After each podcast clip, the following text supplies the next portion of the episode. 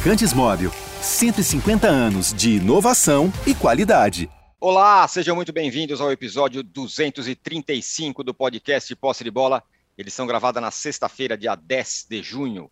Eu sou Eduardo Tironi, já estou conectado com os meus amigos Arnaldo Ribeiro, Mauro César Pereira e Juca Kifuri.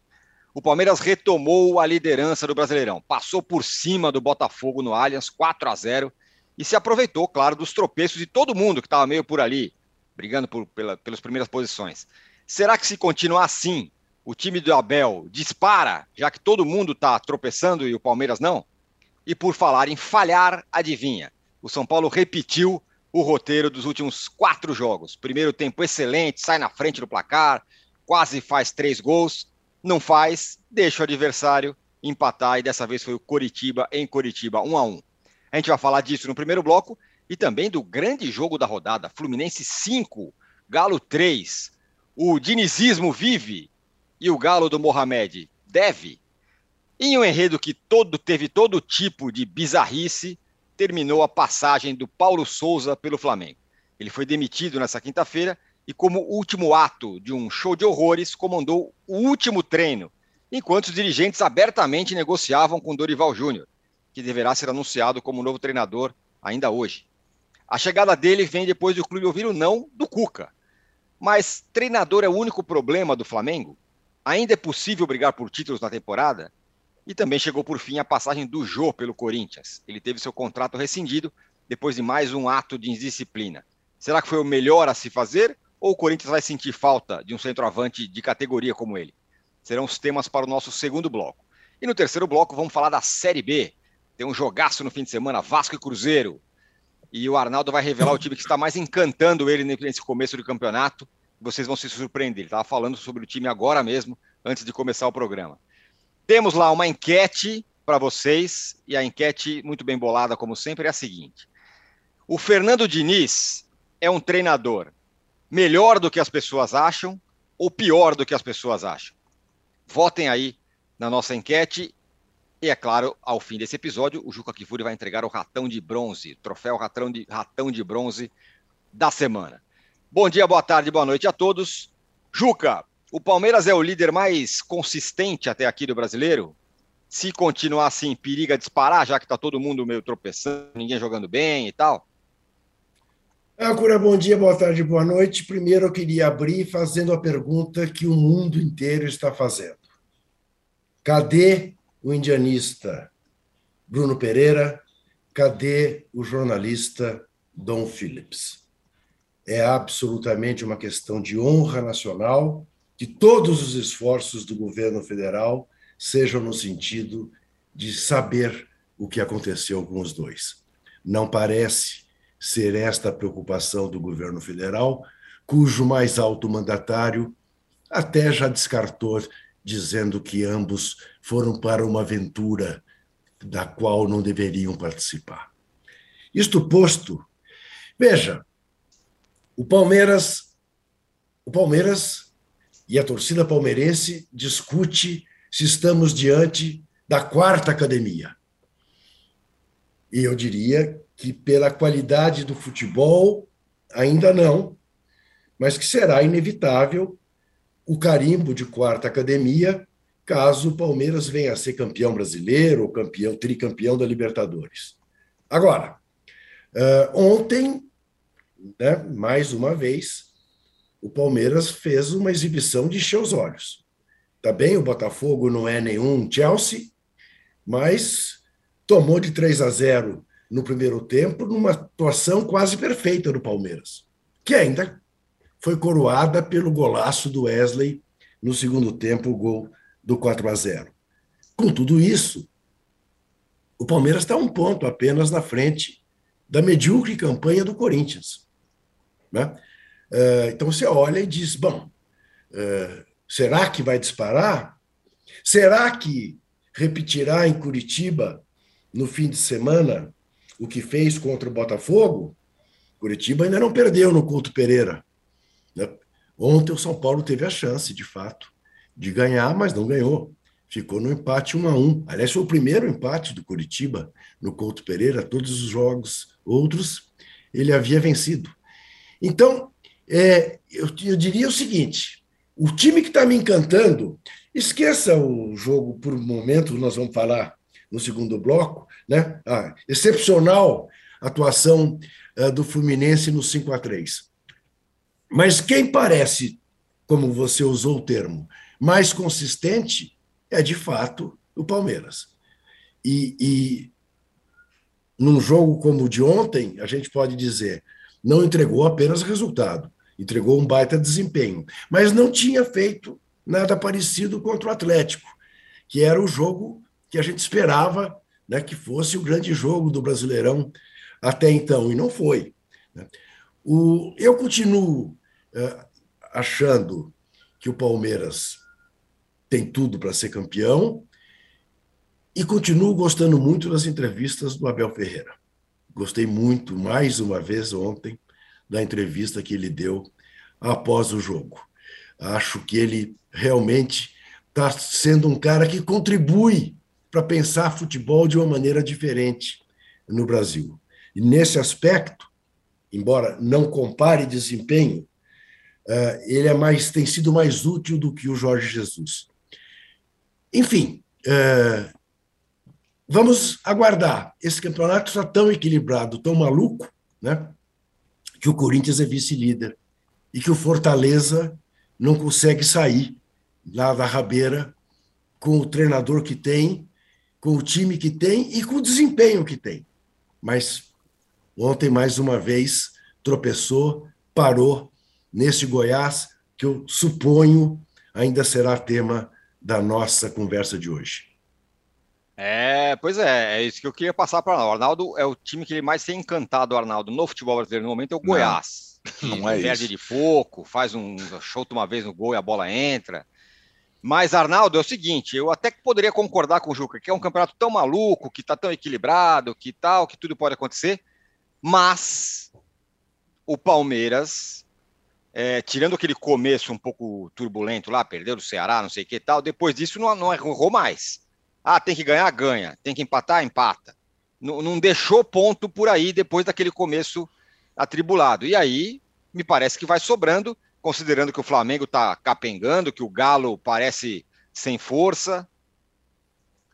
É isso. Eu acho que é, dos candidatos ao título, e a gente sempre fala que o brasileiro tem vários candidatos ao título, não são tantos assim, né? É, convenhamos que nos últimos tempos os mais fortes, os mais ricos, os mais é, poderosos em termos de elenco têm vencido, né?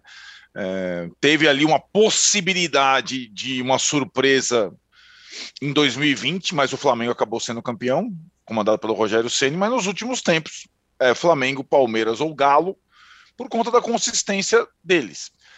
É, nessa temporada, é, pela, pelo calendário estranho, muito jogo, por alguns investimentos grandes em São Paulo e Corinthians, você podia ter um intruso aí, vai.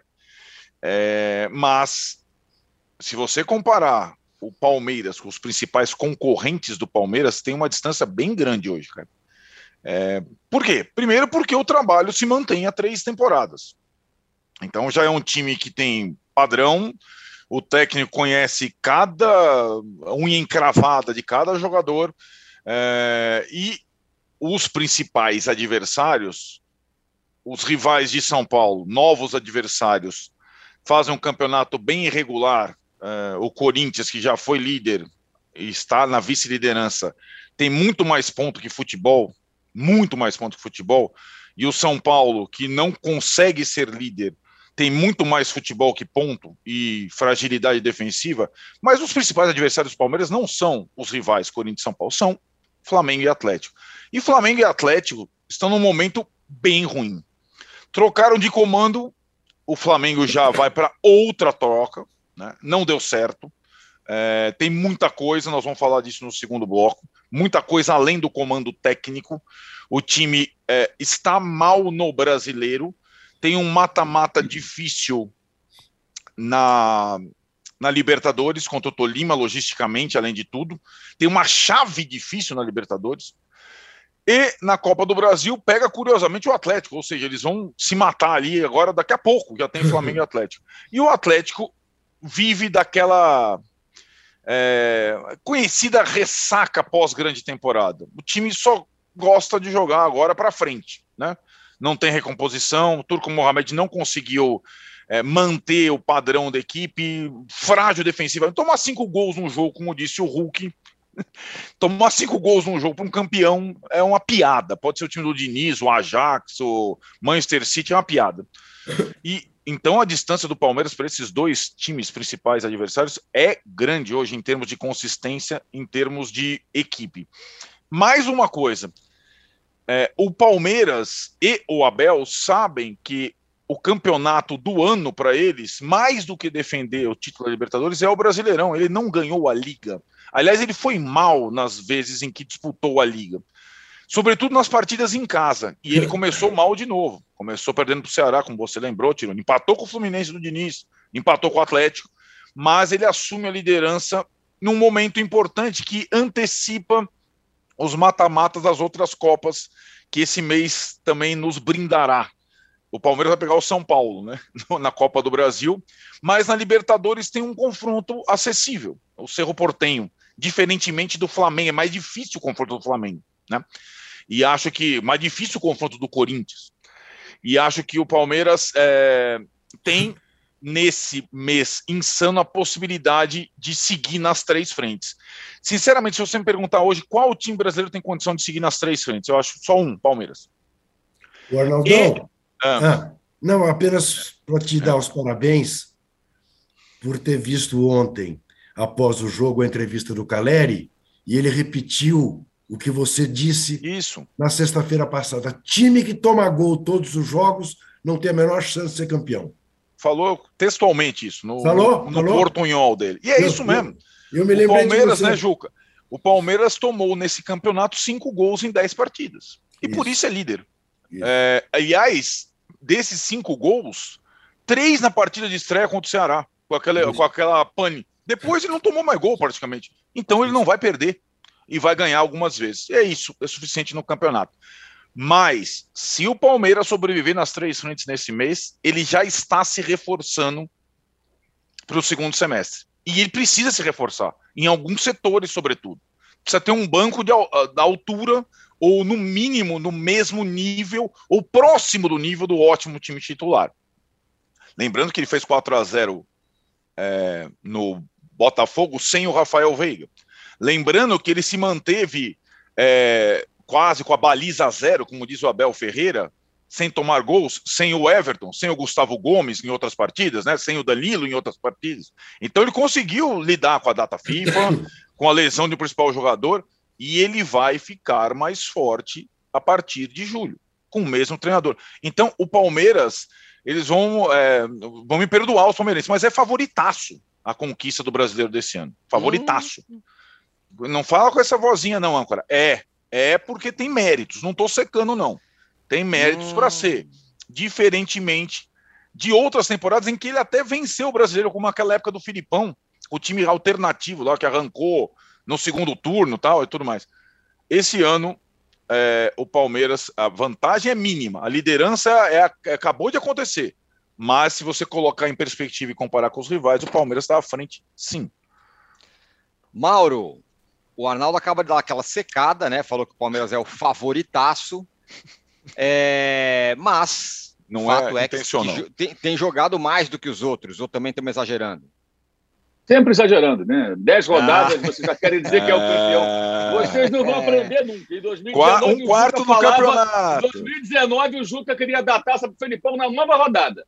Agora é. é na décima, mudou uma rodada. Calma, calma, que tem muita coisa para acontecer. Vocês estão muito assodados. Eu acho o seguinte: o jogo de ontem, é, é, assim, elogiar o Palmeiras chovendo molhado. O time, de fato, é o melhor time, ele é consistente e agora parou com aquela coisa de fazer um gol e se acomodar. Ele busca um segundo gol, que é aquilo que gerava críticas minhas, por exemplo, de outros.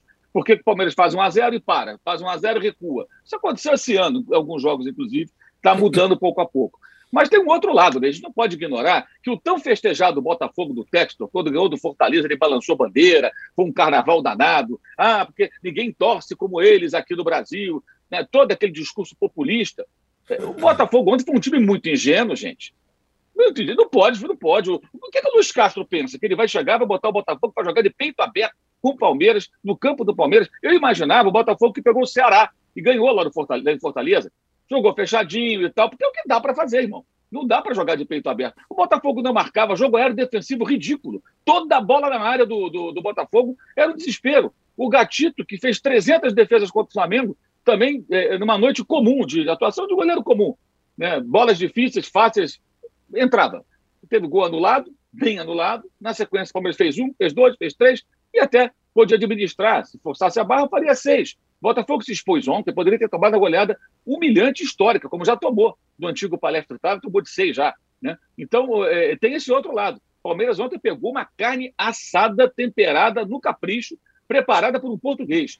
Incrível a ingenuidade do Botafogo que foi a campo ontem, incrível. Eu fiquei realmente assustado com o que eu vi, porque eu esperava que o técnico português fosse montar uma equipe capaz de incomodar minimamente o adversário. O Palmeiras não teve adversário. E aí, com as qualidades que o time tem, com a consistência de um trabalho, já, como disse o Arnaldo, na terceira temporada do mesmo técnico, com eh, os bons jogadores que tem, o conjunto, é claro que vai passar por cima, porque hoje tem uma ambição, acho que essa é a grande novidade que uhum. vai se apresentando. Tem uma ambição que não tinha antes e que era, de fato, algo necessário mudar. Ao mesmo tempo, tem alguns jogos, é, é, acho, acho que para falar que a academia, tá, acho que é até meio sacanagem com as academias do Palmeiras. A não ser que a gente não tenha mais memória, lembro quem foram, quais foram os jogadores. O Palmeiras teve times espetaculares na sua história. Né? Então, a academia, não sei se teria esses resultados, como perder para o Ceará, jogando muito mal, o Ceará perdendo vários gols, empatar com o Fluminense, o Fluminense teve chances claras ali, o Palmeiras correu riscos, né? E mesmo é, o jogo contra o Atlético no domingo, que o Palmeiras não, não jogou para ganhar. Jogou em casa para empatar e o Atlético para empatar. Esse mesmo Atlético toma cinco gols do Fluminense quando volta ao modo Turco Mohamed, que a gente alertou aqui também. Não tem nada a ver com Cuca. Cuca monta o time pela defesa. Mohamed monta um time que ataca e que é meio que irresponsável, né? Então, um Atlético que joga aberto, joga franco. Contra o Palmeiras não foi assim. E o Palmeiras também se acomodou ali no empate, pensando talvez no, na pontuação, mas sem se incomodar com, com, o resultado. Tivesse o Palmeiras feito uma partida mais ousada e vencesse domingo, olha qual, qual seria a colocação. Já seria líder desde o domingo, teria dois, isso seria postura de academia. Então, para academia ainda falta. Tá? Eu acho que aí é um pouco demais. Né? Falta muita coisa para você falar, pô, essa é a quarta academia do Palmeiras. Porque aí a qualidade do jogo é a maneira como se impõe sobre todos os adversários, algo que não está acontecendo. Ainda não está acontecendo. Se vai acontecer, eu não sei. Agora, são muitas rodadas, são muitos jogos. Eu vejo, por exemplo, um certo pessimismo é, do São Paulino com relação a esse confronto para a Copa do Brasil, que eu acho uma bobagem, porque aquele jogo 4 a 0 foi um negócio muito atípico. Primeiro jogo, São Paulo se impôs e ganhou. E eu acho que o São Paulo vai se preparar para esse jogo de outra maneira quando chegar o dia da Copa do Brasil. Né? É, o Rogério nunca tinha perdido pro, pro não havia perdido para o Abel até aquele 4 a 0 catastrófico para São Paulo. Então, acho que São Paulo vai se preparar para esse jogo de uma outra forma. E os técnicos dos times terão que fazer escolhas. Não vai dar para jogar Campeonato Brasileiro, Copa é, Libertadores, Copa do Brasil, é, é, ou, ou, Libertadores ou Sul-Americana, com o mesmo time. E nisso aí é até bom para o São Paulo, que está botando reserva na Sul-Americana, que é um torneio onde você pode até meio que, não diria descartar, mas se você colocar os reservas, tropeçar, mas for bem nas outras, é tolerável. Uma eliminação na Sul-Americana, um acidente é tolerável se você avançar na Copa do Brasil e estiver bem no brasileiro, bem colocado. Na Libertadores, não. A eliminação ela, ela, ela não, é, não é tolerável. Né? Ainda mais se você perder para um time estrangeiro que não seja o Boca e o River, né? que são os únicos que o brasileiro respeita na América do Sul. Né? Como se existisse mais ninguém mesmo que surjam boas equipes. E eventualmente surgem boas equipes aí que não são Boca e River, de repente nem são times argentinos. Então acho que tem uma caminhada aí, tem uma caminhada. É, mas tem muito campeonato ainda, né? Dez rodadas, tem muita coisa. Eu acho que o Atlético vai acabar trocando de técnico. Não acredito que o Turco Mohamed sustente muito tempo se continuar assim. E, e não, yeah. não vejo nele muita, muita, o perfil para mudar radicalmente a postura do time. O Cuca não deverá aceitar se for procurado, né? O que aconteceu, inclusive, ontem, o que eu acho até bizarro isso, né? É, é, o Flamengo tentou uma aproximação com o Cuca e o Cuca mandou o recado via empresário, né? Não, não, não vou trabalhar em lugar nenhum esse ano, vou ficar aqui e tal, vou ver a Copa do Mundo. Até emitiu uma nota na rede social depois para brecar esse tipo de, de abordagem. Ele não quer. Talvez ele esteja até esperando uma chance na seleção brasileira, né? Vamos pensar aqui com a cabeça dele. Ele pode dar um tempo esse ano, cuida da vida dele. Ele terminou ano passado em alta. O Tite sai no final do ano. Quem vai ser o técnico da seleção? Agora, se ele assume um time no meio do ano e não vai, não vai bem, a imagem dele muda, né? Porque ele, ele saiu em alta, né? Ele pode estar pensando nessa possibilidade também, pode ser um nome cotado, ah, eventualmente, se, se, se ninguém se destacar para valer até o final do ano. Enfim, fato que ele não, não deve trabalhar, não sei que ele mude de ideia, ele não vai trabalhar esse ano. Então o Atlético talvez tenha que buscar outro técnico. Não sei se o Turco Mohamed vai sustentar, porque essa derrota do Galo para o Fluminense, ela só é. não teve uma repercussão por conta da derrota do Flamengo, que uhum. é um clube de mais repercussão do que o Atlético, repercussão nacional, o Flamengo em crise para tudo, né? Troca os 5 a 3 viraram os 5 a 3 viraram assunto secundário. Mesmo um jogo para placar bailarina, porque o Flamengo está em crise, nada mais importa. É o que dá audiência, todo mundo vai falar disso, né? Então o Atlético Mineiro também vive um momento de crise técnica grave. Perdeu em casa para o Tolima, isso tudo favorece de fato ao Palmeiras. Mas eu acho que ainda há tempo para muita recuperação, especialmente com esses campeonatos todos acontecendo. A partir dos jogos do meio de semana agora, as equipes vão jogar em torno de 34, 35 dias, 11 partidas. Isso aí dá um jogo partidas. a cada três dias em média. Isso. É muita coisa. É muita coisa. E aí você tem as viagens, né? É viagem para países aqui vizinhos, algumas viagens são curtas, outras são longas, viagens longas dentro do próprio Brasil. Né? Eu até fiz uma conta: o Flamengo joga em Tolima, e o Flamengo, é, na região de Tolima, em Ibagué, né? É, Tolima é o distrito, e joga em Porto Alegre, que é o jogo de sábado. A distância desses dois lugares aí é de 7 mil quilômetros, mais de 7 mil quilômetros. Não, não vai fazer um voo direto, porque não são em sequência. Mas quebrando as viagens por dentro aí, você somando tudo, você vê. E o mesmo vale para o São Paulo, vale para o Palmeiras, que faz uma viagem mais curta que é no Paraguai, mas vai ter que subir e descer pelo Brasil. Então é puxado. O Atlético também é, vai até Guayaquil, né, enfrenta o Emelec, também uma viagem um pouquinho mais chata, embora o time não seja o adversário dos mais desafiadores. Então acho que muita coisa ainda vai acontecer. Vai acontecer. Agora o Palmeiras está numa ascensão, eu acho que pode encontrar um, um, futebol ainda melhor, pode ainda se tornar um time mais, é, é, mais ousado e mais seguro também, porque em alguns momentos ele está se expondo, não tem, é cobertor curto. Futebol é assim: você vai se mandar mais para o ataque, você vai agredir mais, você vai se expor um pouco mais. Talvez isso explique um pouquinho do que aconteceu contra o Fluminense, que teve algumas chances claras ali no começo do segundo tempo, o jogo quase complicou um pouquinho, embora o Palmeiras fosse melhor, e o jogo do Ceará, especialmente no começo, né, quando o time ficou muito exposto e o Ceará se aproveitou muito bem. Mas acho que tem muita coisa para acontecer, eu acho que ainda tem, tem, tem muito campeonato, dez rodadas, acho que até lá só Deus sabe como é que vai ser, especialmente com as três competições e com a obrigatoriedade de fazer escolhas. Isso é outra coisa que eu acho que muito, muitas pessoas não vão entender. Em algum momento, vai ter time que vai botar o time misto na Copa do Brasil. Vai ter que falar, cara, não dá, não, não, não vai ter condição. Ou então vai ter que abrir mão de cara de jogar com titulares do brasileiro. Como é que vai ser? Vamos ver qual vai ser a escolha de cada um. É, a gente vai falar já já do São Paulo, que empatou de novo com o Coritiba, mas antes, Juca, Sim. É, Quero saber do Fluminense e do Diniz. O Mauro falou, pô, ninguém falou muito do, do 5 a 3 por causa do Flamengo e tal. Sim, todo mundo estava enlouquecido do, depois do 5 a 3 o Fluminense, o dinizismo, futebol raiz, queremos Diniz na seleção. Responda a questão que está colocada na enquete, por favor. Se o Fernando Diniz é um treinador melhor do que as pessoas acham ou pior do que as pessoas acham, e se a vitória também tem a ver com um galo frágil. Bem, eu acho que o Fernando Diniz é exatamente aquilo que as pessoas acham, respondendo à sua enquete. Tá? Hum. Uh, não é nem melhor nem pior. É exatamente aquilo que as pessoas acham. Uh, contra o Galo, tomou dois gols de saidinha, que não precisava ter tomado, porque foi muito superior ao Galo. Pegou o Galo realmente numa noite trágica trágica, como disse o Hulk. Agora, é uma vitória incontestável e foi delicioso ver, até porque fez belos gols. Né? Foi um jogo, foi o melhor jogo do Campeonato Brasileiro. Agora, é evidente, se a gente for rigoroso, falar, mas como? Um jogo de oito gols é um escândalo. É um escândalo. Bom, mas é o placar bailarino. E é tão raro que é muito gostoso quando acontece. Né? É, foi o grande jogo do, do, da rodada, mais até do que Palmeiras e Botafogo. Mas é tal história. Para o Fluminense, você olha e vê um resultado desse e tem motivos para achar que é um resultado episódico. Aliás, não apenas nós que analisamos, os próprios torcedores do Fluminense. Basta dizer que não tinha 15 mil pessoas no Maracanã. Eu imagino a dor de corno que deva ter tomado conta de boa parte da torcida tricolor de não ter ido ao Maracanã ver aquele espetáculo. Agora, eu acho que é uma circunstância.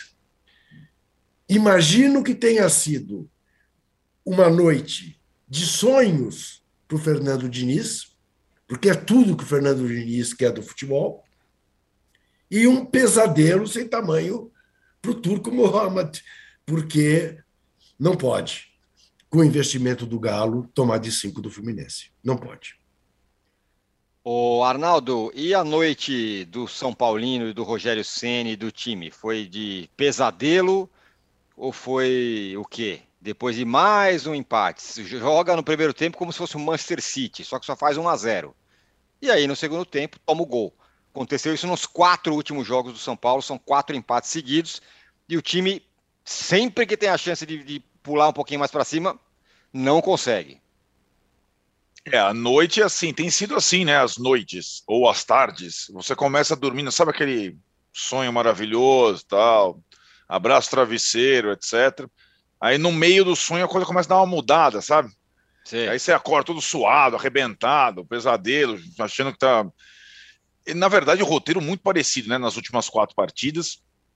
É, eu acho que o São Paulo tem conseguido é, uma das coisas mais difíceis nessa temporada, que é iniciar bem todas as partidas praticamente. Isso é raro, é, poucos times têm conseguido. É praticamente a antítese do Corinthians, é a antítese do Corinthians, que quase nunca começa jogando bem os seus jogos. Às vezes é, corrige o Vitor Pereira, se recupera e consegue resultados até melhores que os do São Paulo, mas no segundo tempo é, aí cada é, jogo tem o seu roteiro. É, teve jogo com a interferência, eu acho que exagerada do Rogério sem alterações.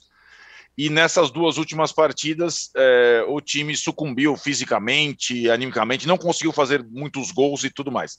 Como o Juca disse, é, quem melhor, o Rogério Ceni vem dando entrevistas é, de acordo com é, o despertar dele desses sonhos.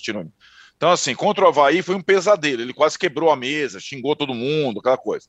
Contra o Curitiba, ele estava mais é, compreensivo, assim, digamos assim, porque o time jogou melhor do que contra o Havaí. Mas quem conseguiu traduzir melhor o que acontece com esse time do São Paulo hoje foi o Caleri, o Juca disse, que é o artilheiro do campeonato. Fez outro gol depois de ter perdido o pênalti e tudo mais contra o Havaí. Dessa vez ele fez gol de novo, nove gols já em dez partidas, e disse que é o mantra simplesmente desse Campeonato Brasileiro pontos corridos. Quem toma mais de um gol por jogo, quem toma um gol por jogo, não chega a lugar nenhum, não ganha partidas e não ganha campeonatos. Né? Então a gente estava comparando o, o, ataque do São Paulo é similar ao do Palmeiras. Fez só um gol a menos, né? O Palmeiras agora com os quatro do Botafogo ampliou. A defesa do São Paulo é uma das piores do campeonato. Se o Palmeiras tomou cinco gols em 10 partidas, a defesa do São Paulo tomou 12 gols em 10 partidas. E a defesa do São Paulo, como disse o Calera, não é o goleiro, três zagueiros ou dois, o volante. É o time inteiro, em termos. Também porque o São Paulo é um time que se propõe a jogar, né? É, independentemente de estar dentro ou fora de casa. Não é o dinizismo, mas é o cenismo que tem algumas semelhanças. É, a construção, em primeiro lugar. Acho válido, acho que é interessante e resta para o São Paulo conseguir transformar as, os bons inícios de partidas em resultados efetivamente.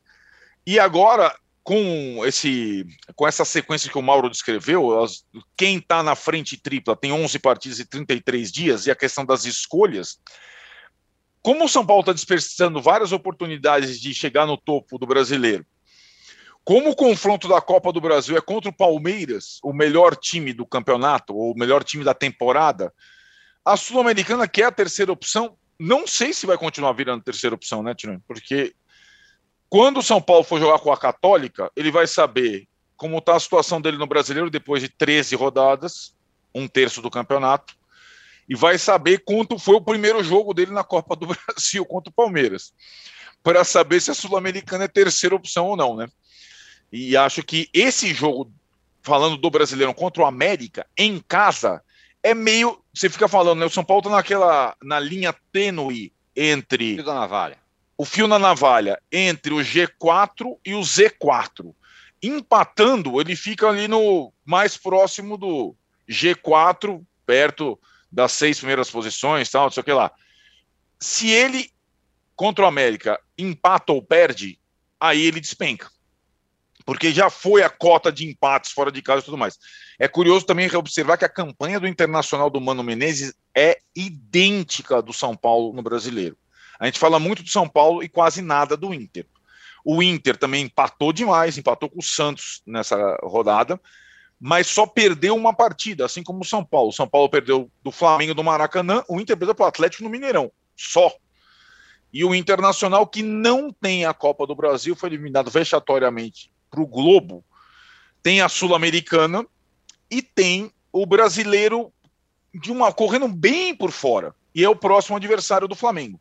É interessante notar que o Internacional, se conseguir também transformar em vitórias esses empates em sequência, ele pode daqui a pouco estar entre os quatro primeiros colocados do campeonato.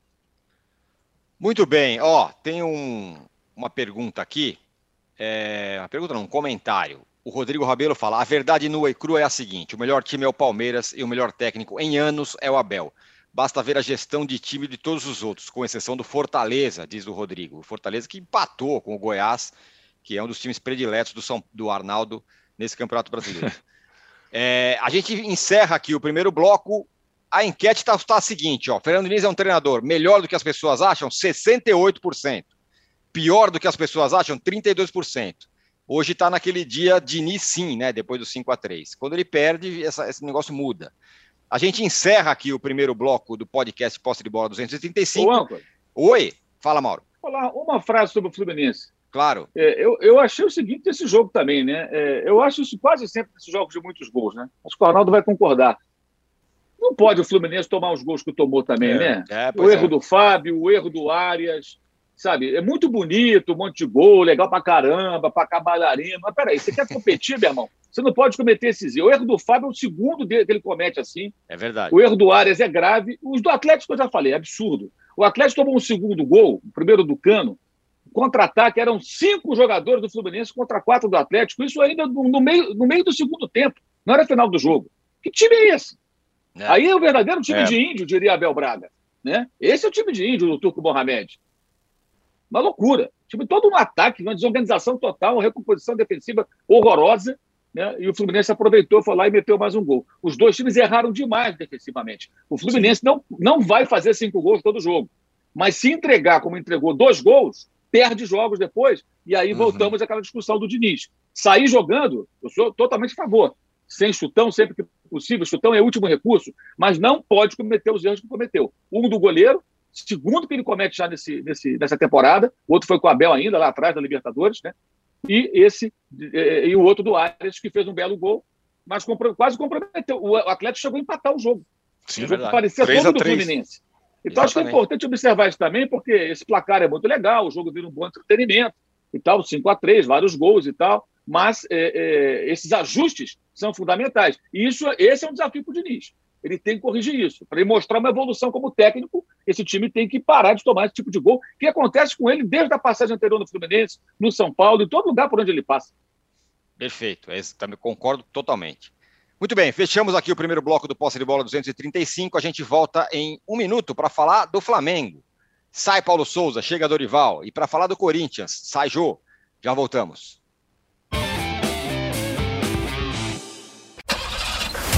Há mais de 150 anos, os lubrificantes Móbil acompanham a evolução dos motores, trazendo tecnologia e inovação para veículos de todo o mundo. Uma tradição que se renova a cada dia, garantindo a liderança no desenvolvimento de produtos de alta performance. Conheça a tecnologia móvel para o seu motor durar mais. Se tem movimento, tem móvel.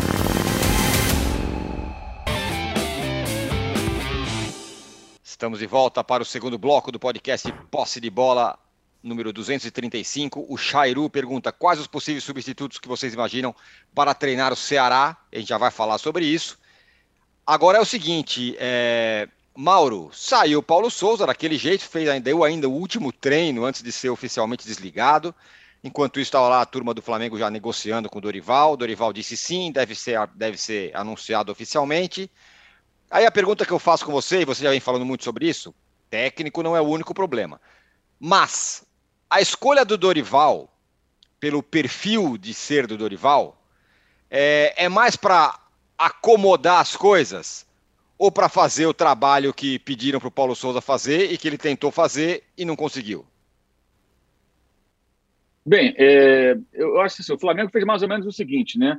O camarada tem uma casa, ele quer fazer uma reforma. Aí ele contrata lá um arquiteto, o arquiteto chega na casa, olha tudo ali, analisa, né? Rabisca ali no papelzinho ali e tal, aquela coisa dele lá, leva, leva para o escritório dele, faz todo o desenho. Aí ele volta, aí volta com os caras que vão fazer a obra, né? Vai derrubar a parede, vai fazer os cabal, vai fazer a escada não sei aonde, vai mudar tudo, os móveis vão trocar, o cara vai trocar tudo, o cara é arquiteto, o cara vai fazer a casa, outra casa.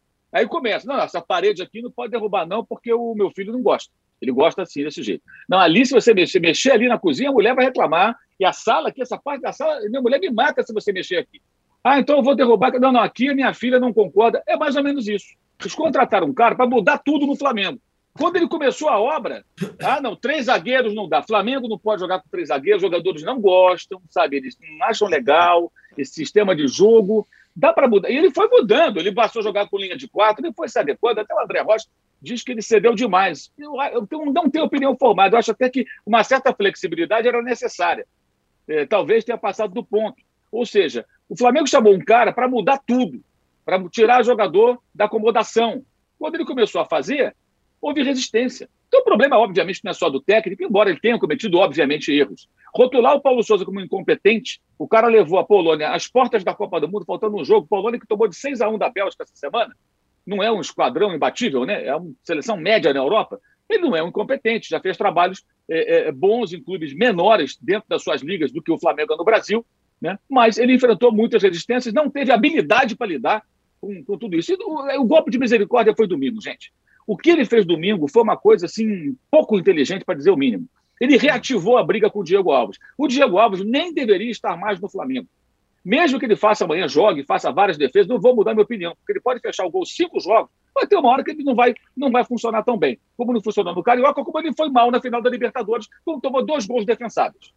Então não é um goleiro mais que faça diferença. Se fizer em um ou dois jogos, ok, mas no longo prazo, eu não acredito, tá? Não acredito. E acho também por outras questões, já passou a fase dele no Flamengo. Mantiveram o cara lá. Aí ele vai, tem um atrito com, com, com o goleiro. Ok. Botaram panos quentes, né? Aí ele vai no domingo, leva o Diego Alves para concentração, ele voltando de lesão, o cara se concentra, o cara vai para o campo aquecer, quando ele volta para aquecimento, fica sabendo que não está nem do banco. Para que isso? Então, nem concentrasse o Diego Alves. Quando ele faz isso, é óbvio que, como isso repercute dentro do grupo de jogadores, ainda mais esse grupo mimadinho do Flamengo, jogadores encastelados ali que se acham né, senhores de tudo. Pô, esse cara tá de sacanagem com o jogador. E bem ou mal, gostem ou não do Diego Alves, ele tem história no clube. Ele é um goleiro que tem carreira, tem nome, foi campeão de títulos importantes no Flamengo. Então você não pode pegar esse cara e tratar dessa maneira. É arrumar mais encrenca. Ele arrumou a encrenca de graça. Do nada. Paulo Souza aí fez um, um araquiri, né? Fez um, um gol contra. E aí, no jogo, no mesmo jogo, o time já caiu muito, porque se você lembrar uma semana antes do Fla-Flu, a atuação do Flamengo no segundo tempo eu achei constrangedora. O Flamengo tem esse time que tem para jogar daquela maneira covarde. Mas os jogadores lutaram até o final para segurar o resultado. E a comemoração foi eufórica no final do Fla-Flu. Vocês vão lembrar, os jogadores abraçando o técnico, o Gabigol ali na beira do campo, rodando camisa. Os caras vibraram, estava todo mundo ali unido. De repente mudou. E na quarta-feira, a preguiça de alguns lá em Bragança Paulista foi uma coisa escancarada. Escancarada. Um time preguiçoso, gente correndo para não chegar, passes lateral batido no pé do jogador do Red Bull Bragantino. Até isso teve. O jogador toca na esquerda, o cara corre com a bola, cruza, o cara que tocou não entra na área. Como quem diz, só falta, só falta ele falar, não quero entrar na área, que vai que a bola sobra, eu tenho que fazer o gol, né? Bola sobra para o sujeito perto da trave, ele bota o pé molinho, ao invés de dar uma pancada para dentro do gol. Por que será? Será que, sei lá, talvez um mal-estar, um dia não muito bom, né? É brincadeira isso, né, cara? É claro que os caras não queriam mais o técnico, detestavam já o técnico, e ele trabalhou por isso nesse final. Ele trabalhou por isso. Porque você, para ser um bom treinador, tem que também saber lidar com as vaidades, com os egos claro. e ser ali um bom gestor de grupo. Ele não foi. Então ele fez uma grande bobagem no final. Isso não significa, na minha opinião, que ele seja um incapaz. Só acho que quando você traz um técnico de fora, veja as semelhanças do Vitor Pereira para o Paulo Souza. O Vitor Pereira é o Roger Guedes, Jô, o Paulo Souza foi o Diego Alves, certo? Que a, a, a, o recado direto nas coletivas, não quer nem saber. fala o que acha, muda o time, barra jogador, não importa quem seja, é muito parecido. Então você traz um cara desse, olha a história do arquiteto. Você traz o arquiteto mudar a tua casa, depois a sua família não quer que mexa mais na casa, então por que você trouxe o arquiteto? Deixa tudo como está. Traz o camarada ali que pinta a parede, outro que conserta a porta, outro que troca o piso e deixa tudo igualzinho. É mais barato até. É exatamente isso. E o Flamengo não, ele quer fazer uma reforma, mas não quer fazer a reforma porque a família do Flamengo ali é muito cheia de mimimi e não aceita mudança. O Flamengo tinha que ter cortado na carne, tirado alguns jogadores do seu elenco que já não tem mais o que servir e dado uma oxigenada há mais tempo. Não fizeram e não trouxeram, para responder finalmente a sua pergunta, o Dorival para isso. Acho que o Dorival chega porque ele conhece o métier, conhece o clube, conhece muitos jogadores ali, conhece os adversários do Flamengo, conhece o Flamengo e ele vai conseguir, de repente, compor. O André Rocha até escreveu, vou citar o André novamente agora, é, no Twitter há pouco, sobre a possibilidade de escalar Diego Alves e Diego Ribas sábado contra o, o Internacional em Porto Alegre, para meio que ganhar o grupo. Não duvido nada. Não duvido nada. Porque o Hugo não se firmou como goleiro. O Santos segue lesionado. Talvez volte contra o Tolima. Eu tenho condições contra o Tolima, não se sabe exatamente. E o Diego Alves está em condições. Não me surpreenderia nem um pouco se o Diego Alves for titular no sábado. Até porque a desculpa está pronta, isso é informação. Quando o Dorival for, for, apresentado, ideia coletiva, alguém perguntará: e o problema com o Diego Alves? Ele dirá: está tudo contornado. Falei com várias pessoas ontem do Flamengo, e gente ligada ao próprio goleiro: não, não, está tudo superado, já acertaram. Bem, isso é versão oficial. No tete a tete do dia a dia, a gente não sabe. Como vai reagir o Diego Alves se continuar sendo reserva né? do Hugo? Então, grande chance do Diego Alves jogar no sábado contra o Internacional, até porque o Hugo falhou de novo contra o Bragantino, acho que ele errou no gol, ficou plantado ali na cabeçada é, é, que gerou o gol do Bragantino, né, do Lucas Cândido. Na assistência do Andrés Pereira, que aliás podia pegar um avião para Manchester ontem, né? Não, não, tem mais o que fazer no Flamengo esse jogador, não é possível, né? Até outra vez acontece isso com ele. E, é, é e o Diego Ribas, talvez não de saída, mas sabe, entrar no segundo tempo para dar aquele, aquele, aqueles giros com a bola e tal, prender a bola, se o time estiver ganhando, então, grande chance de, de, de, entrar, que é a maneira de ganhar o grupo. Eu acho que o Dorival vem, vem para isso, para tentar, é é, é, é, é, digamos, passar um remedinho aqui, outro ali, passar o Dodói e tocar até o final do ano, que é o contrato dele até o final dessa temporada. Agora, eu achei que nas circunstâncias, né, na confusão na qual os dirigentes do Flamengo se meteram, o Dorival é uma boa saída porque eu acho que é um técnico que ele é um técnico ofensivo, não é um técnico retranqueiro, é um técnico que gosta de jogar no ataque, conhece o clube, é a terceira passagem, conhece muitos jogadores ali, então acho que ele tem um perfil mais eh, de quem vai conseguir administrar bem. É um cara tranquilo, então acho que nas circunstâncias, porque trazer um estrangeiro agora seria trazer outro arquiteto. Outro. O pessoal fala, ah, traz o fulano, traz o ciclano. Eu acho engraçado, traz o BKSS. Cara, o BKSS é, é, é muito louco, entendeu? Ele, ele mudaria tudo, ele, ele viraria tudo de cabeça para baixo. Então, assim, não dá para trazer agora um estrangeiro, não tem como. Aí tem que ser um técnico daqui para ver o que acontece. Deu certo com o Rogério Senna, né? na temporada 2020, que invadiu 2021, o Flamengo foi campeão. Depois fizeram a grande bobagem de demitir o Senna, o Senna na madrugada, né? É uma grande sacanagem, né? O cara foi demitido três horas da manhã, três e meia da manhã, gente. E agora, outra sacanagem que fizeram com o Paulo Souza. O cara tinha que ser mandado embora ontem cedo. Paulo, acabou, não dá mais. A quem vai dar o treino? Cancela o treino treino pós-jogo, manda os caras ficar correndo em volta do campo, dia lá o Marcos Braz, o Bruno Spida, o Landinha, os três juntos, sei lá mais quem, e falar, ó, galera, muda o fardamento aí, dá umas corridinhas em volta do campo, vamos embora. Pronto, acabou, foi dado o treino. Para quê? O que significou o treino de ontem, gente? E o cara foi super profissional, ficou lá, é, pelas informações que a gente tem, os vídeos que a gente viu, inclusive, é, não, não, não, se descontrolou, né, fez o trabalho dele, depois foi dispensado, foi embora, vai pegar a multinha dele aí de uns 7 milhões de reais, mais ou menos, põe na caixa, né? Sai no lucro financeiro, porque é uma multa bem maior do que o que ele pagou aos poloneses para se desvincular da seleção da Polônia, e segue o caminho. Então, acho que o Paulo Souza cometeu erros, a diretoria do Flamengo foi muito mal em todo esse processo, mas muito, muito, muito mal, né? E agora o Dorival vem para dar uma apaziguada. O que, que vai sair daí? Sinceramente, não tenho a menor ideia. Eu acho que vai melhorar, porque agora o técnico vai contar com os jogadores, como não contou nos dois últimos jogos, especialmente na quarta-feira. Quarta-feira a atuação foi uma vergonha, e o mais incrível é que tudo indica que isso vai passar os jogadores saem ilesos aí. Ninguém vai falar nada para eles. Nada, nada, zero, como se nada existisse. Né? E eu, até, eu, defend, eu defenderia até o seguinte: se o Flamengo quisesse realmente mudar um pouco e passar um pouco do que é o espírito de vestir a camisa para esses jogadores. Ontem o Flamengo perdeu no basquete para o Franca, Franca foi campeão, voltou a ganhar depois de muito tempo o título eh, brasileiro, o primeiro da NBB do Franca, né? O Flamengo tem um time de basquete sempre está ali brigando, ganhando campeonatos e tudo mais. Né? E o Flamengo tem um jogador chamado Olivinha, que é o atleta mais rubro-negro que o Flamengo tem hoje. Ele deveria levar o Olivinha para dar umas palestras para esses caras aí que entram em campo, como entraram na quarta-feira, como se estivesse jogando pelada com os amigos no fim de semana. Tem casos ali que era de rescisão de contrato. A forma vergonhosa como eles entraram em campo na quarta-feira para jogar. Vergonhosa. Indolência, essa preguiça e com ressalva. Rodrigo Caio, Gabigol, Everton Ribeiro, esses jogaram. Eles tentaram jogar. O Gabigol gosta de ganhar, ele não aceita ficar ali perdendo ali. Ele correu, lutou, embora tenha perdido um gol do final ali de bobeira que tentou cavar um pênalti. Posso estar sendo injusto esquecendo um outro nome, mas teve jogador ali que teve atuação para rescindir contrato, para mandar embora. Vergonhoso, entrar em campo com preguiça. Não gosta do técnico, vai lá, fala para o cara. Quer dizer, aquela frase do finge que joga, que finge que paga, né?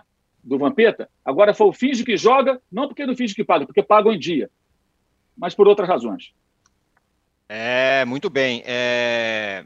Arnaldo, o, o, bom, Flávio Bersotto fala aqui: o técnico de um time grande precisa, que, precisa de mudanças, que precisa de mudanças, tem a obrigação de saber tratar politicamente essas mudanças. Pé na porta é para burros. Mas, pelo que se sabe, o Paulo Souza chegou lá para fazer justamente isso. E aí, como disse o Mauro, ah, não, aqui não mexe, aqui não pode, aquilo tal, e o cara não conseguiu. Agora, Arnaldo, a pergunta que todo rubro-negro quer saber: dá tempo? É possível? Tem, tem condição de se recuperar o Flamengo agora sob o comando do Dorival? Sim, dá tempo. Tem as duas Copas pela frente. É... De novo, o caminho do Flamengo na Libertadores é bem difícil. É... O adversário da Copa do Brasil também é bem difícil. No brasileiro, acho que dá se é, acontecerem combinações, se o Palmeiras der uma degringolada tal. O que não vai ser é a temporada dos sonhos do Flamengo, como foi 2019, como muita gente imagina, como o Flamengo não consegue se desvencilhar daquela turma que hoje é representada pela direção e por alguns jogadores de 2019, né? Então fica nessa eterna uh, ilusão de que o time pode voltar a jogar o que jogou em 2019 e não pode até porque hoje tem outros concorrentes, outras questões, outras situações. Acho que também tem, a gente tem que é, abordar é, a, a, decisão do Dorival, que até outro dia estava completamente obscuro, é, escanteado, como vários treinadores brasileiros, e no Ceará ele teve uma, uma reviravolta na carreira, uma recuperação. O trabalho estava sendo muito bom e o Ceará com triplo à frente, né? Tem o Ceará na história, né? O Ceará, assim como tinha o Fortaleza na época do Rogério e tudo mais, né? Quando foi para o Flamengo. O Ceará joga a Sul-Americana, historicamente, melhor campanha, joga a Copa do Brasil contra o rival Fortaleza e joga o Brasileirão ali, está saindo, escapando da zona de rebaixamento, dando uma respirada. Melhor campanha como visitante. Exatamente, no Campeonato Brasileiro. E, e, ele deixa o Ceará na mão. E é uma questão também de decisão de carreira complexa, é, porque, é claro, fosse um técnico é, mais novo, novato e tudo mais, com essas circunstâncias, eu acho que seria muito mais é, compreensível. Tentador. Sim. Tentador e recusável a proposta. Sendo o Dorival, por tudo que passou na carreira, tenho minhas dúvidas é, vale lembrar que no Flamengo, que ele não fez um trabalho ruim é, naquela reta final, ele não ficou porque a direção quis outro técnico. Ah, não, divergência financeira tal. É, não, quem quando veio a turma do Landim, eles queriam outro técnico. E ele não ficou. E não tem nenhuma garantia que ele vai ficar o ano que vem, tirando. Nada, mas zero. O Flamengo tem sempre mais de um técnico por ano. Aliás, o Flamengo troca de novo antes do mata-mata da Libertadores. Né? Sempre tem sido assim, todo ano, depois do Jorge Jesus.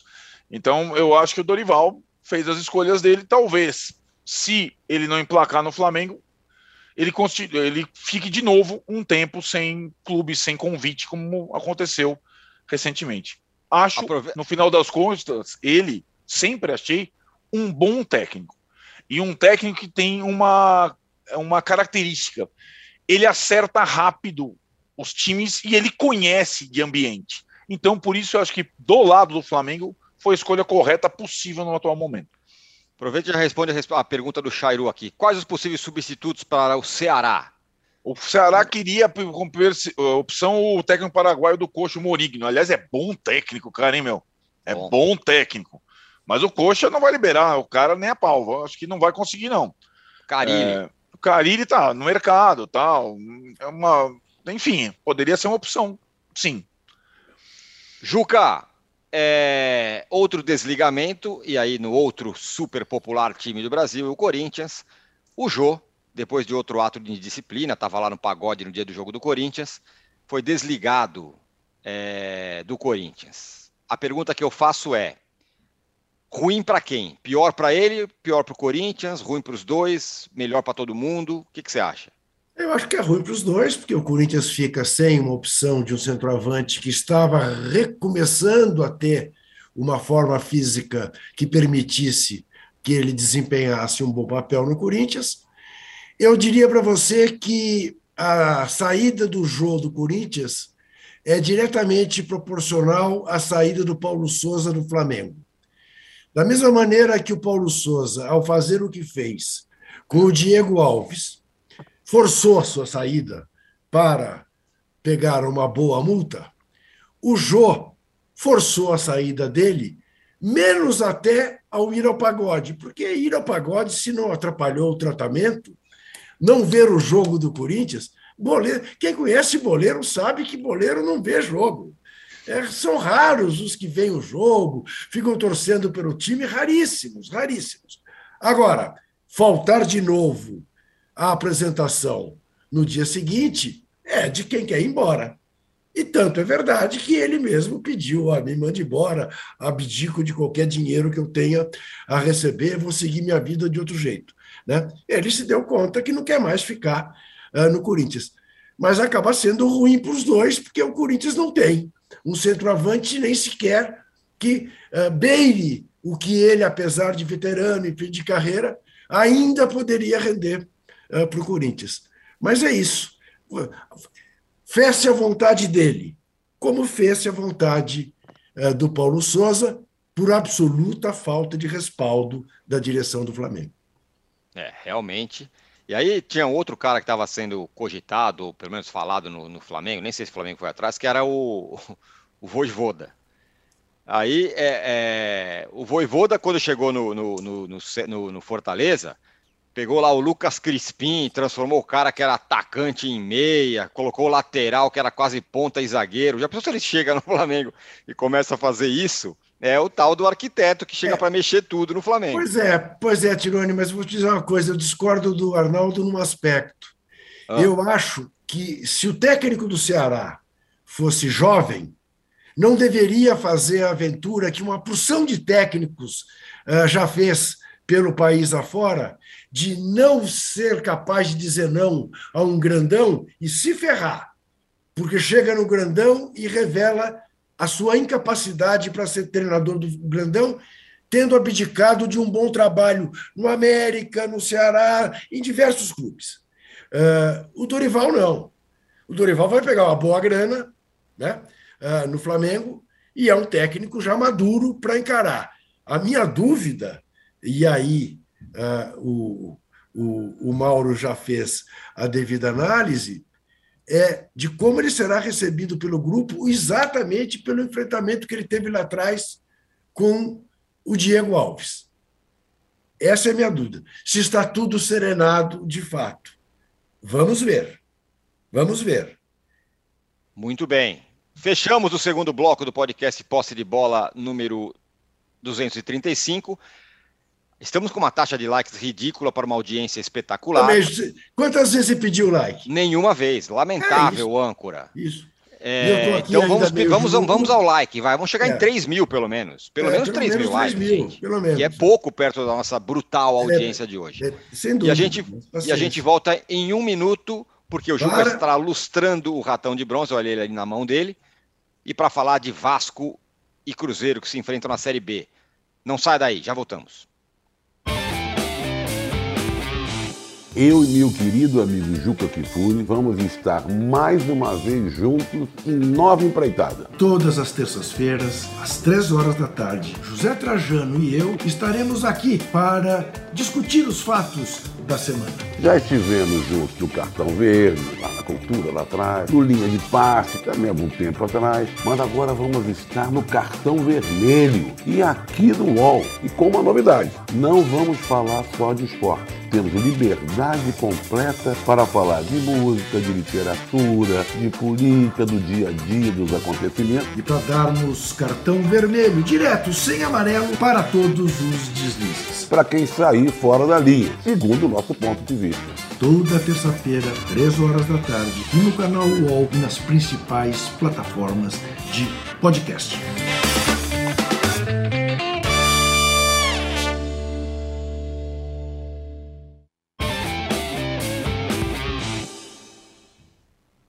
Estamos de volta para o terceiro bloco do posse de bola número 235. O Juca já está com o seu ratão de bronze absolutamente ilustrado. Para quem vai, Juca? Olha, é, para irritar os bolsomínios, que vem o programa para dizer que vem o programa para falar de futebol, e lá vem esse chato falar de política, é, o primeiro ratão de bronze vai para o governo federal, vai para o seu mais alto mandatário, que está pouco ligando, pouco se lixando para o que está acontecendo para a dupla que está desaparecida na Amazônia. Tá? É uma questão de honra nacional. Não é questão de segurança nacional, não, ex-capitão. É de honra nacional saber o que aconteceu com os dois. Tá? E vai também para a direção do Flamengo, personalizado na figura do senhor Rodolfo Landim, que mais uma vez mostrou qual é a educação e o caráter que tem quando demite um técnico da maneira como foi demitido Paulo Souza. É fartamente irresponsável e o torcedor tem que ter consciência disso. Esses cartolas são fartamente responsáveis pelas crises técnicas dos times cujos clubes eles comandam. Fartamente responsável. A torcida do Flamengo já se deu conta disso. Haja visto os coros que tem feito em homenagem ao seu Landim, que merece o ratão de bronze também. Muito bem, está entregue o ratão de bronze dessa sexta-feira. Eu saio a francesa, como e sempre. o Juca sai a francesa, mas nós seguimos aqui. Bom, para você que está acompanhando aqui o nosso podcast ao vivo, agora às 10 horas, você vai ficar com o canal UOL, tem, tem a Sabatina Folha UOL, com o Anderson Ferreira, que é pré-candidato ao governo de Pernambuco. E às 13 horas, aliás, às 15 horas, ou 3 da tarde, tem a live do Danilo Lavieri e do Vitor Guedes. E nós seguimos aqui para falar, pessoal, de Vasco e Cruzeiro. Eu não sei se eu estou muito impressionado, se não dá para medir porque é Série B, mas o Cruzeiro não está jogando para caramba, Arnaldo? Tá. Tá sim. É, aliás, é uma temporada boa, né? Não é só na Série B. Abriu seis pontos em relação ao Bahia, tem um técnico que está fazendo um trabalho muito interessante, o Pesolano. É, e agora vai ao Maracanã nesse jogão de Série A, né? É um jogão de Série A. É, o, o, Vasco, curiosamente, é, não parece ter pressa em contratar um treinador, né? O Vasco está sem técnica. Saiu o Zé Ricardo, né? ganhou do Náutico sem técnico, tá, tá digamos, ainda é, surfando com o interino, toda a carga de ingressos vendida é um jogaço. O Vasco está no G4 também.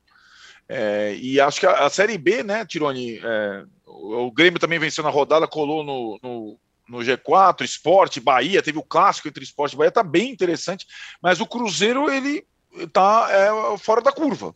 A pontuação e o desempenho, também com o estádio cheio, Mineirão cheio, surpreendem sim.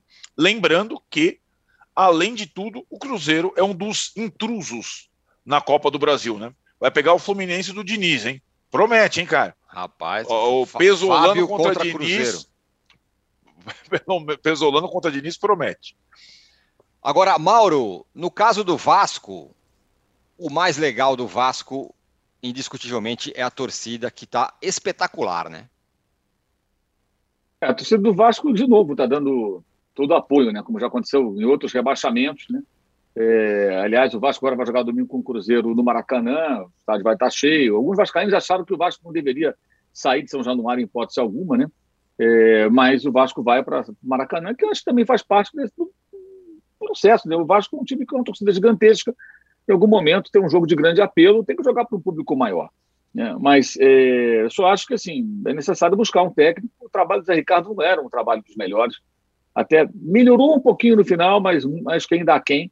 Né? E acho um pouco arriscada essa, esse raciocínio que alguns vascaínos defendem de contratação do Maurício de Souza, que era auxiliar do Flamengo, né? É, porque tem uma semelhança com o Zé Ricardo. Eu acho que o Vasco precisava de alguém melhor que o Zé Ricardo, e não alguém parecido com o Zé Ricardo ou um cover do Zé Ricardo. Se o Zé Ricardo fizesse um grande trabalho e você buscasse um técnico parecido com ele, faria sentido. Não é o caso. Então, acho que esse é um risco que o Vasco pode estar correndo. E a vitória sobre o Náutico, acho que também não pode servir de, de, é, de acomodação, né, de motivo para acomodação. Ah, ganhamos do Náutico, então dá para esperar mais. Acho que o Vasco tem que correr aí na contratação de um técnico, até para aproveitar esse embalo, né, esse bom momento dentro do, do campeonato da Série B. E o jogo de domingo é um jogo que o Cruzeiro é um time mais organizado. Acho até que o Cruzeiro é o favorito, mesmo jogando fora de casa. Né, o time está muito seguro.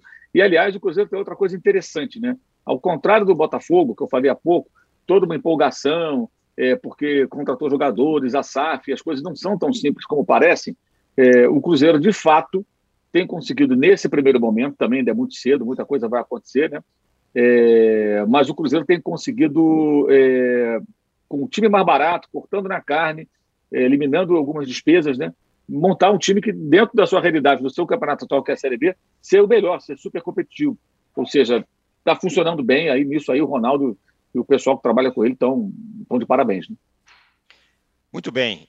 É isso. Oh, só uma mensagem aqui do André Gustavo. Ele fala que o Dorival Júnior é um retrocesso e o Flamengo voltará aquém da escala zero. Caramba, tá bravo.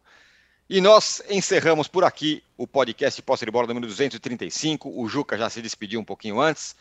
Valeu, Mauro. Valeu, Arnaldo. Obrigado a todo mundo que esteve com a gente aqui é, no backstage. Rubens, Fernando, Paulo e a todos vocês que participaram aqui com a gente. Voltamos na segunda-feira. Tchau. Você pode ouvir este e outros programas do UOL em uol.com.br/podcasts. Posse de bola tem pauta e edição de Arnaldo Ribeiro e Eduardo Tironi. Produção de Rubens Lisboa. Operação de ao vivo de Fernando Moretti e Paulo Camilo. Coordenação de Fabrício Venâncio e Juliana Carpanês. Os gerentes de conteúdo são Antônio Morei e Vinícius Mesquita. E o diretor de conteúdo é Murilo Garavello.